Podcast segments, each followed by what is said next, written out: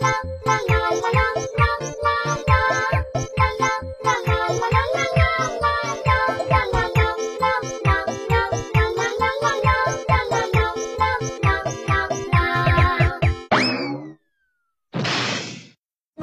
哈喽大家好，我是袁小喵，今天要给各位小伙伴讲一个前无古人后无来者，闻所未闻、见所未见的大场面。一百四十多位小学生，一人拿着一条两斤多重的活鲤鱼，一股劲儿冲出学校的画面，你见过吗？哎呦哎呦，这是什么场面？发生了什么事啊？其实是这样的，就在前不久，广西一所小学在暑假之前的散学典礼上，为了奖励期末考试获奖的一百四十多名同学，校方老师们呢，把这一条条活鲤鱼作为了奖品送给孩子们呢。小喵小喵，不要一说到鱼就这么激动啊！嘿，不过。我们平时这期末考试的奖品不就是书呀、本子吗？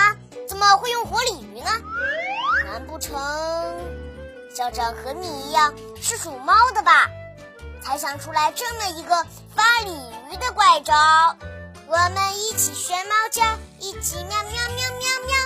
哈哈，你又调皮了吧？校长才不是属猫的呢。事实上啊，这所学校的廖校长就是因为。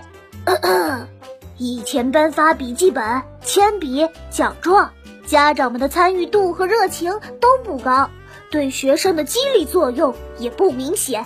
这次大家一合计，一致决定给学生奖励活鲤鱼。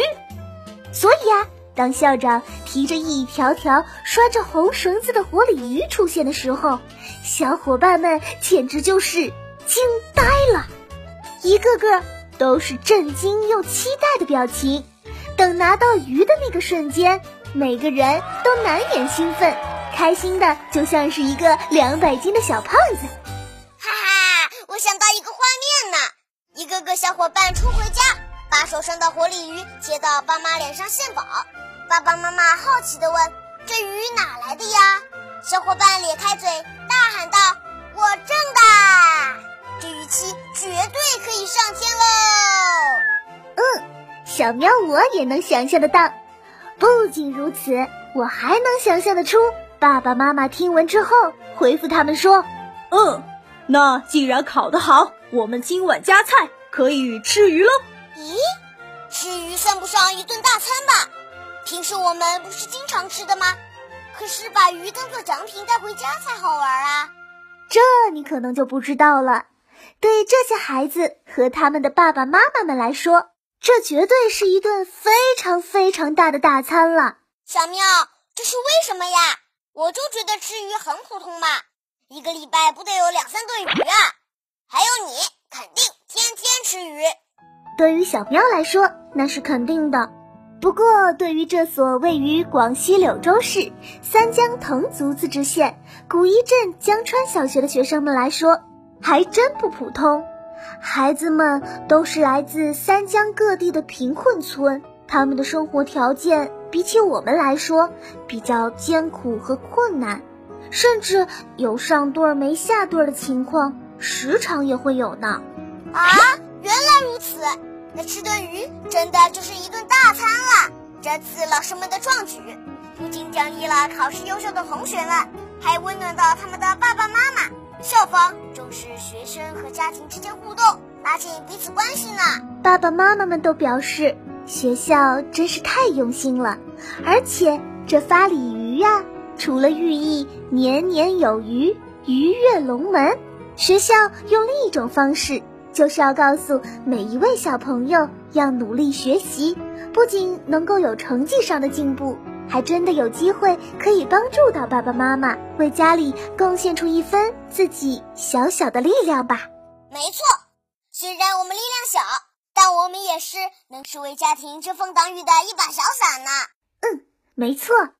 前不久还有一位小男生也是感动到大家，在哈尔滨，这位小男生的爸爸在送他上学的地铁上，头歪着歪着。就靠在一边睡着了。小男生扭头看到熟睡中的爸爸之后呢，就翻起自己的小书包，拿出纸和笔，刷刷刷的用力的在纸上歪歪扭扭的写下了几行字：“轻一些，让他多睡会儿，谢谢。”这“睡”字和“谢谢”，他还不会写，就用拼音给写了出来。然后呀。他就一边抬着胳膊举着纸，眼睛一边炯炯有神地盯着地铁站，悄悄地守着爸爸。真棒！这位小伙伴真的是用努力学到的知识帮助了自己，更帮助了爸爸，为家庭贡献一份自己的力量呢。你说的没错呢。其实很多时候，我们的孩子是清楚家里发生的，父母经历的一切。父母会片面的觉得孩子还没有能力去承受，久而久之呢，孩子们就认为这个家其实和他没有什么关系。只要饭来张口，衣来伸手，一个不认为自己有能力又没有价值观的孩子，自然而然的也就没有责任感了。而这次江川小学颁发活鲤鱼呢？不仅让家长更加重视参与到孩子的教育中来，同时让孩子有那种可以通过学习为家庭贡献一份力量的自豪感，不再是为了学习而学习。小亮，你说是不是特别棒？没错没错，小妙，你说的太到位了呢。好了，亲爱的小伙伴们，今天的新闻故事就讲到这儿了，你们。有没有收到过特别的奖励？别忘记给我们留言哦！我是袁小喵，我是郭小亮，天天小新闻，世界敞开门，每周一至周五早上六点半，我们不见不散喽！